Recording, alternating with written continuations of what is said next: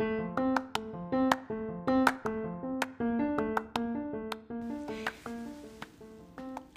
いいけなさとみんです。今日から始める小さいハードル。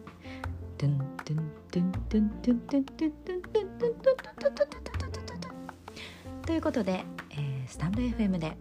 アフリカンダンスの楽しさを2分以内でマニアックに1個ずつご紹介していきたいと思います。さあ一体私はいくつぐらい言えるんでしょうか？もちろん正解なんてありません。これを聞いてるうちにあなたもきっと体を揺らしたくなるはず。ということで、え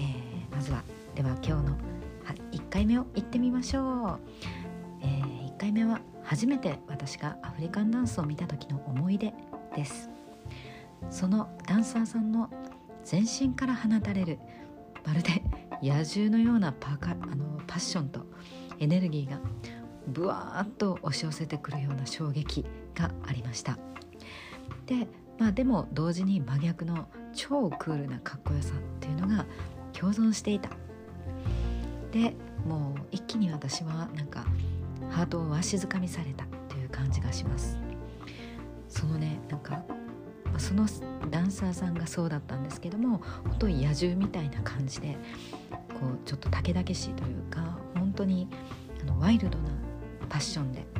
情熱ですっごいエネルギーで踊っておられてでも同時にあの端々に見せるこの抑制の効いたクールさそして、えー、かっこよさスタイリッシュさそういったものがなんかこうめくるめくあの入れ替わるんですね。もうそのあのステージングに圧倒されて私はもうカードがわしづかみになったという思い出です。ということで、えー、今日は1回目の、え、私のアフリカンダンスの魅力についてお話ししました。えー、ウォンティナまた明日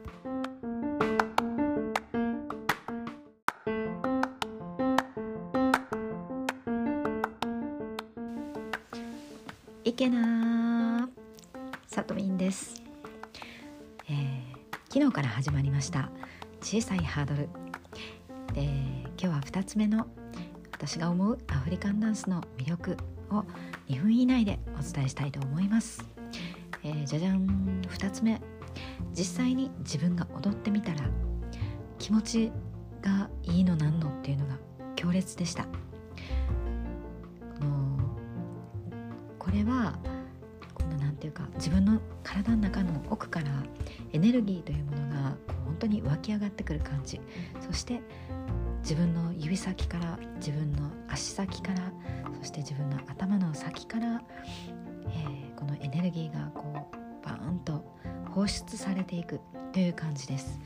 ああこれっていうのは自分を解放するっていうことだなって思ったのをすごい覚えています。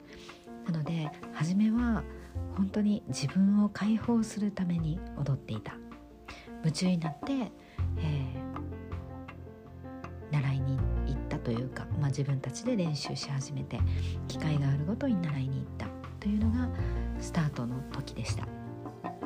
ということで、えー、2つ目の魅力は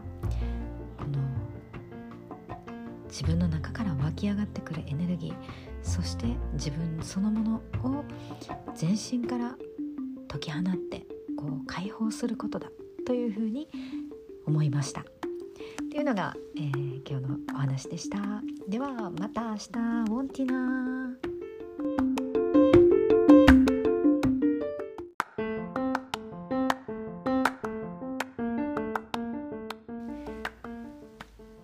いけな